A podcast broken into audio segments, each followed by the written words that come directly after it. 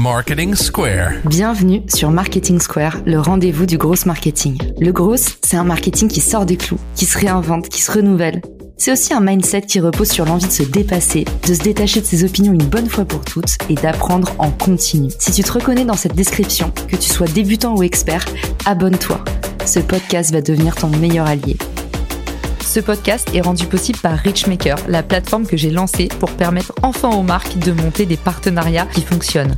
Identifier un partenaire stratégique, faire le plein d'idées de partenariat et surtout performer ensemble et collectivement. Si cette vision vous parle, rendez-vous sur richmaker.com et bon épisode.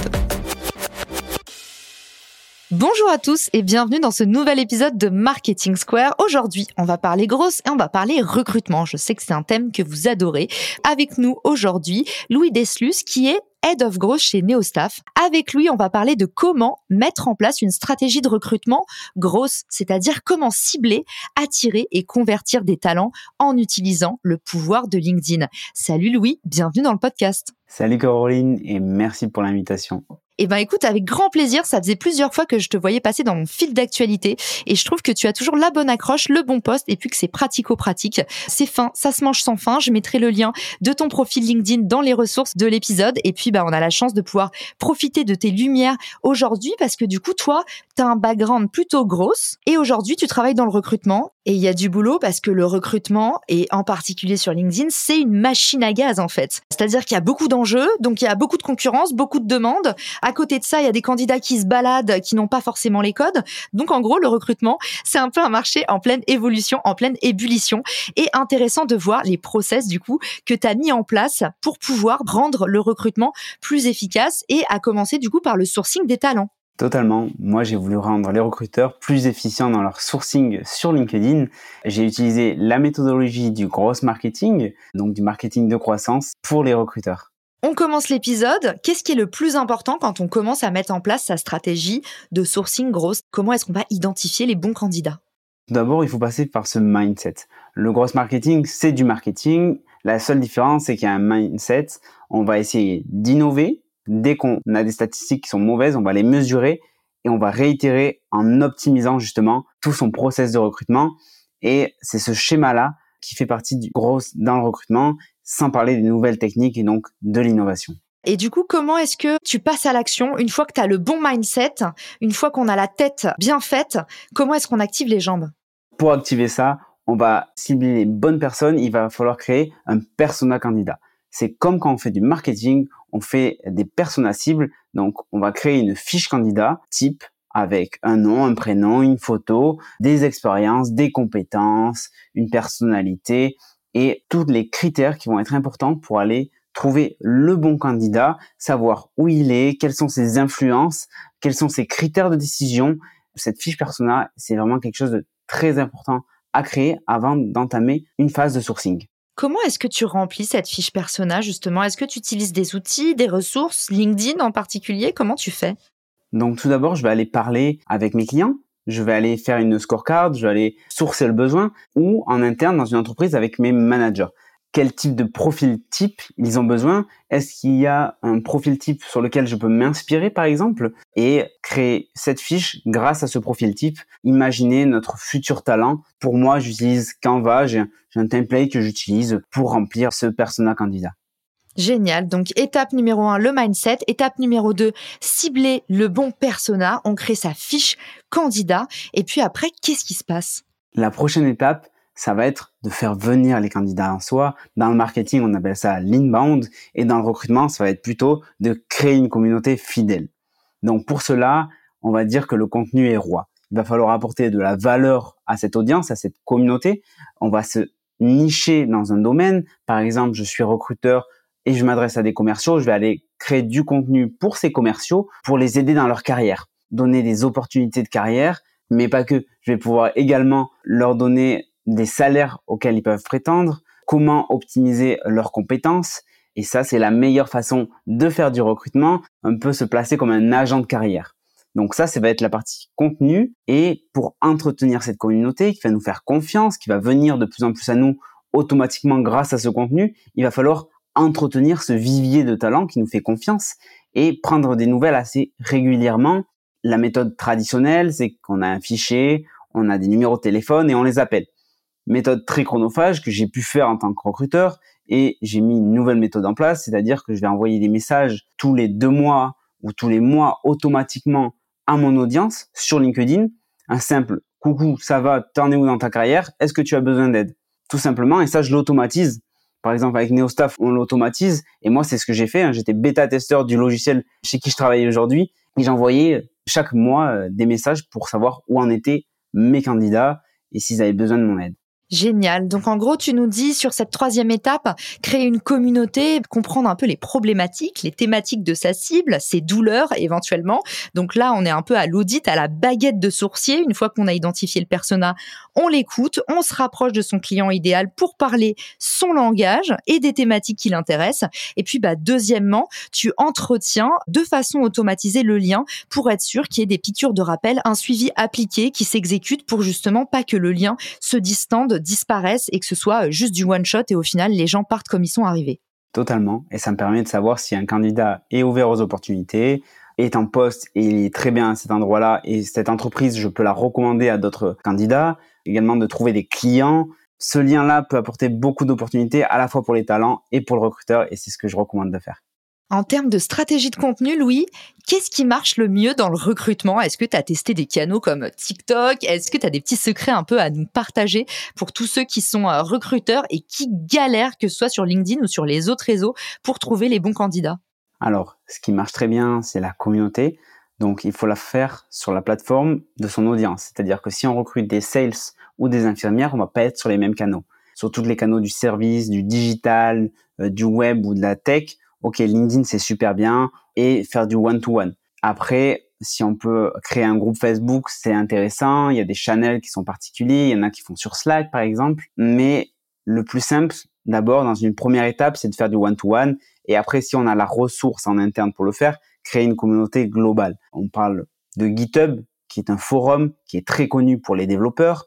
Mais également, il y a, par exemple, Recruiter Kitchen, qui est un Slack pour les recruteurs et ça va être de l'entraide et c'est Benjamin Jean qui a créé ce Slack qui est un recruteur de recruteurs. C'est un super gros.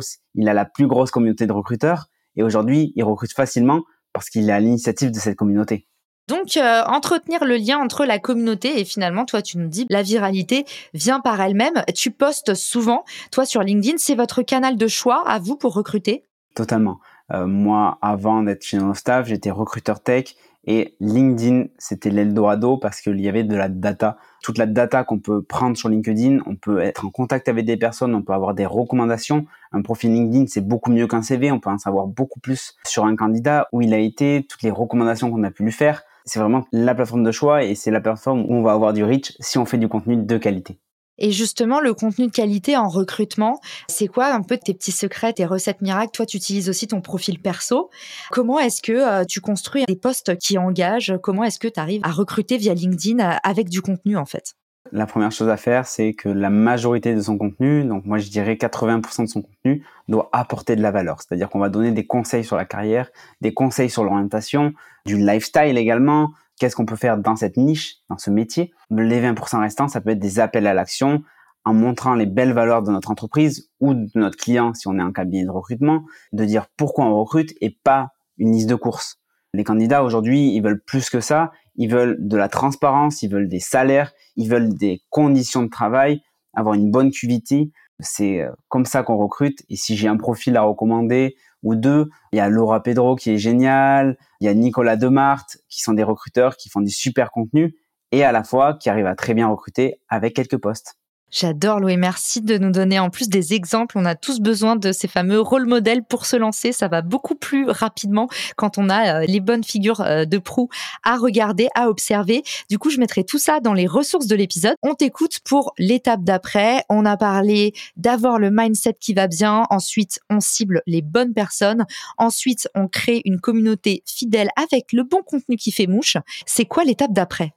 L'étape d'après, ça va être aller chercher les meilleurs talents on va pas attendre vraiment qu'ils viennent à nous. On est dans une période de pénurie de talents dans certains domaines et on va appeler ça la haute bande dans le marketing, c'est d'aller chercher des personnes. Et pour ça, la première chose à faire, c'est se baser sur le ciblage qu'on a fait au préalable et aller créer des listes de talent. On va pouvoir utiliser un LinkedIn gratuit, un LinkedIn recruteur ou un Sales Navigator, peu importe, et on va créer cette liste de qualité. On va pas chercher la quantité de talent, on va pas aller faire une liste de 10 000 candidats, on va aller créer cette liste de visiers et le but va être de les contacter. Et comment tu fais ça alors? C'est quoi tes recettes euh, secrètes? Le plus dur, ça va être de briser la glace, d'avoir cette première réponse. Tout d'abord, il faut envoyer une invitation et avec des messages personnalisés.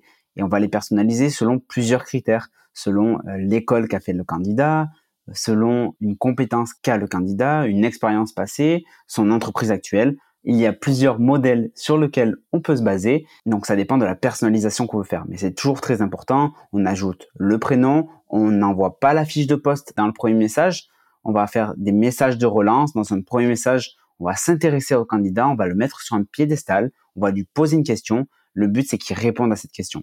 Par exemple, tu as fait telle école, qu'en as-tu pensé? Ou tu es dans cette entreprise, qu'en penses-tu? Est-ce que tu pourrais la recommander à un ami? Le but est d'avoir cette première réponse pour briser la glace et ensuite échanger sur l'opportunité qu'on a à lui proposer et savoir justement s'il est ouvert aux opportunités ou s'il est très bien dans son poste actuel technique de filou et en même temps euh, c'est tellement la base. Souvent en prospection LinkedIn quand je fais mes masterclass, je prends l'exemple est-ce que dans la rue, il y a quelqu'un qui vient te voir en disant euh, fort de 20 ans d'expérience dans telle entreprise En fait, avant tout, les interactions sociales, c'est des conversations entre humains.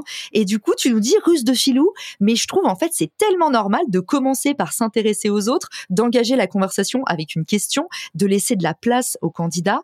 Tu as raison de le rappeler, n'envoyez pas directement la fiche de poste, n'envoyez pas un énorme pavé pour euh, créer en fait et initier une conversation, ça donne envie à personne. Un peu comme si quelqu'un venait vous voir dans la rue et commencer à partir dans une logorée d'où vous ne savez plus sortir. Mais en fait, c'est la même chose quand on reçoit un pavé sur LinkedIn. Au final, on a tendance à même pas le regarder. Tout à l'heure, tu nous disais même, Louis, que tu poussais la sympathie jusqu'à parfois dire coucou. Est-ce que tu as une théorie sur le vouvoiement, le tutoiement en termes de niveau de langage? Qu'est-ce qu'on peut se permettre ou pas dans le recrutement?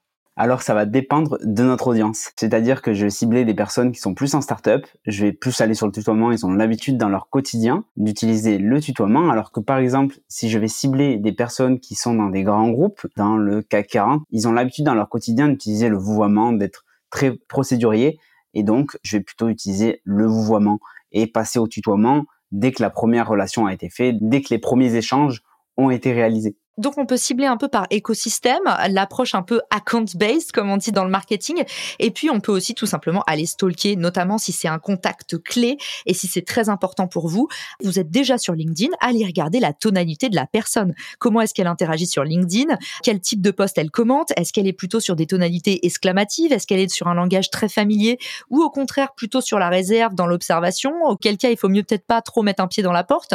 Autrement dit, si c'est un contact vraiment clé, prenez le temps vous êtes déjà sur le meilleur outil de stalking du monde. Prenez le temps d'aller regarder la rubrique activité de cette personne pour voir quel langage elle utilise et parler son langage.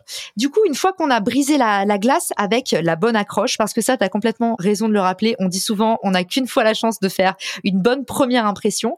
Qu'est-ce que tu fais une fois que tu as eu la fameuse réponse du candidat qui te dit, euh, oui, bien sûr, je recommanderais mon entreprise à 100%.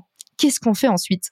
Déjà, c'est pas si simple d'avoir ça parce que c'est très chronophage à envoyer tous ces messages. Donc, cette étape-là, au début, je la faisais à la main et après, j'ai utilisé mes techniques de grosse en fait pour automatiser ça. C'est-à-dire que j'ai mis les candidats dans des silos, ceux que je veux contacter par rapport à l'entreprise, ceux que je veux contacter par rapport à l'école et je vais leur adresser un message type. Mais pour l'envoyer, je l'ai automatisé et je leur envoyais une invitation. Je ne leur envoyais pas de message, de note de connexion parce que ça fait baisser mon taux d'acceptation mais j'ai envoyé trois messages de relance derrière parce que je n'ai pas besoin de me présenter dans une note de connexion parce que mon profil il est clair. Donc c'est très important aussi d'être clair dans son profil. Qu'est-ce qu'on cherche, qu'est-ce qu'on fait? Et qu'est-ce qu'on propose à son audience? Je fais aussi de l'A-B testing, c'est-à-dire de l'A-B testing, c'est du test. Je vais tester deux types de messages différents sur une même audience. Et ça, je peux les mesurer. Donc avec NeoStaff, je mesure mon taux d'acceptation et mon taux de réponse et je retiens les meilleurs messages pour mes futures campagnes. Et dans le troisième message, il y a l'offre et le calendrier pour prendre un rendez-vous avec moi en tant que recruteur. Intéressant, tu nous dis du coup euh, trois relances, c'est bien ça? Tout à fait. Avec trois messages de relance. Le premier, on va briser la glace, on va poser une question. Le deuxième, j'aime bien avoir une, une, accroche courte. Donc par exemple, dans le premier message de relance, si je tutoie, dans le deuxième message de relance, je vais demander si ça dérange que je l'ai tutoyé. Donc ça va permettre une astuce en plus de briser la glace. Et dans le troisième message, je présente très rapidement en une ligne l'offre, je lui mets le lien pour y postuler, mais également s'il souhaite parler avec moi, j'ajoute mon lien Calendly qui est un outil qui permet de prendre un rendez-vous directement dans mon calendrier. C'est clair. Et d'ailleurs, euh, pour ceux qui aiment bien l'outil, maintenant, il y a une intégration LinkedIn Calendly qui fait que si vous avez installé l'extension, bah, vous allez pouvoir directement renvoyer votre candidat vers euh, l'entretien découverte, l'entretien de confirmation, le rendez-vous RH. À vous un peu de faire votre dispatch selon l'endroit du funnel où vous voulez distribuer votre candidat. Donc, ça permet vraiment d'aller plus vite, d'y voir plus clair. Et euh, bien vu pour la petite automatisation Calendly, je vous mettrai le post avec l'astuce que j'avais diffusée dans les ressources de l'épisode concernant euh, l'intégration de cette fonctionnalité. Il y a combien de temps entre tes relances en moyenne, Louis? Tu nous as dit trois relances. Comment est-ce que tu les paramètres selon les tests que tu as fait C'est quoi les meilleures euh, échelles de durée? Alors, sur le CDI, je vais prendre le temps. Je vais mettre 7 jours entre chaque relance. Et si je suis sur une cible plutôt freelance, je recrute des freelances, là, je vais plutôt être sur une cible de 3 jours. Ils ont l'habitude de se faire contacter plus rapidement, ça va être moins déstabilisant pour eux et on va pas passer pour des lourds et des spammers de recruteurs c'est les intervalles de relance que je conseille et c'est ce qu'on conseille chez NeoStaff parce qu'on peut régler les intervalles de relance automatiquement sur le logiciel. Ok, canon. Et ensuite, euh, une fois que ces trois relances sont passées, qu'est-ce qui se passe? Tu les laisses tranquilles Tu les mets dans un autre bassin d'audience Qu'est-ce qu'on en fait de ces candidats qui potentiellement répondent pas? Alors, je vais arrêter de les contacter sur LinkedIn. Peut-être que LinkedIn n'est pas la plateforme où ils sont présents. Et pour ça, je vais enrichir mes contacts avec Drop Contact. C'est-à-dire que tous les talents, je vais trouver leur mail et leur numéro de téléphone et je vais leur envoyer une campagne. Pour trouver leur mail, il y a le Contact, donc on peut extraire un Excel et le mettre chez Drop Contact pour avoir les coordonnées, mais également chez NeoStaff, on a l'intégration Drop Contact, donc il y a juste un bouton à appuyer pour avoir tous les mails et après on peut extraire notre fichier Excel et euh, le mettre par exemple sur l'Emlist, qui est un outil de cold emailing, c'est-à-dire de contact à froid des talents quand on est recruteur, et on va pouvoir leur envoyer une campagne emailing pour savoir avec le même ton que sur LinkedIn s'ils sont intéressés par l'offre, mais toujours avec un premier message pour briser la glace et on peut leur proposer d'aller voir le contenu qu'on fait pour eux. C'est-à-dire que si je suis recruteur sales, pour les sales, j'ai du contenu pour eux, des appels à l'action, des contenus gratuits, des livres blancs, et je peux aller pousser ces livres blancs pour briser la glace. Ils vont nous dire merci, et là, on va pouvoir proposer notre offre. Et le mail est un canal complémentaire à LinkedIn, et les personnes qui ne sont pas forcément actives sur cette plateforme vont pouvoir répondre à leurs mails. C'est clair que le cross-média, c'est la base, c'est redoutablement efficace. Encore il y a pas longtemps, j'en parlais avec un copain qui me disait "Ah bon, tu crois que c'était une automatisation? J'ai reçu un email qui disait "Oui, euh, je t'ai ajouté sur LinkedIn." En fait, les campagnes Lemnis sont redoutables pour ça. On va vous proposer des schémas de prospection notamment où en fait, bah, on va souffler une petite visite sur votre profil LinkedIn. Après, la personne va vous envoyer un MP sur LinkedIn. Il y a un email qui part en disant "Je vous ai contacté sur LinkedIn" ou "J'ai vu votre profil." Et en fait, tout est fait pour que justement, on s'appuie au maximum euh, sur un comportement humain et on va automatiser ça. Et ça, bah, en fait, c'est hyper puissant parce que forcément, du coup, le fait d'avoir plusieurs points de touche avec votre prospect, eh ben, vous allez réussir à devenir mémorable. Donc, vous avez plus de chances d'obtenir de l'attention de la part de votre prospect, voire carrément un rendez-vous.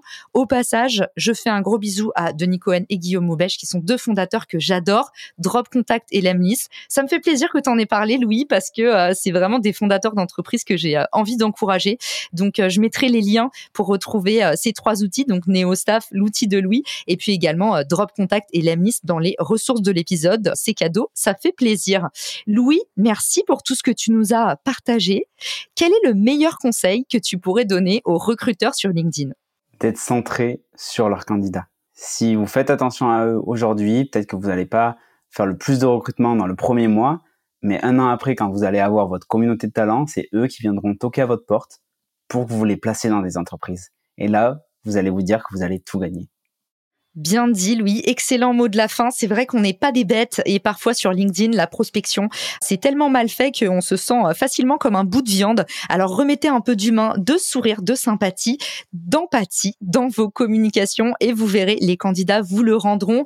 Louis, où est-ce qu'on peut te retrouver pour t'envoyer des messages gentils, des remerciements pour l'épisode, te poser des questions, tout ce qu'on veut? Alors, pour me contacter, c'est sur LinkedIn, donc euh, Louis Teslus.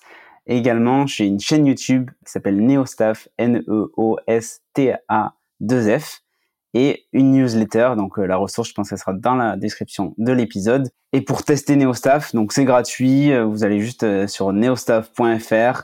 Vous êtes recruteur, donc foncez, c'est gratuit, donc il n'y a rien à perdre.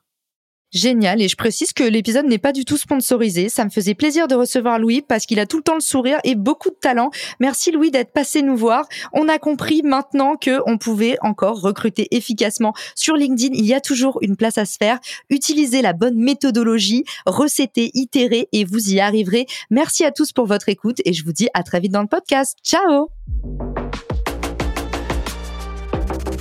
Si cet épisode te plaît, tu peux le partager en me taguant ou lui laisser 5 étoiles sur Apple Podcast. Marketing Square.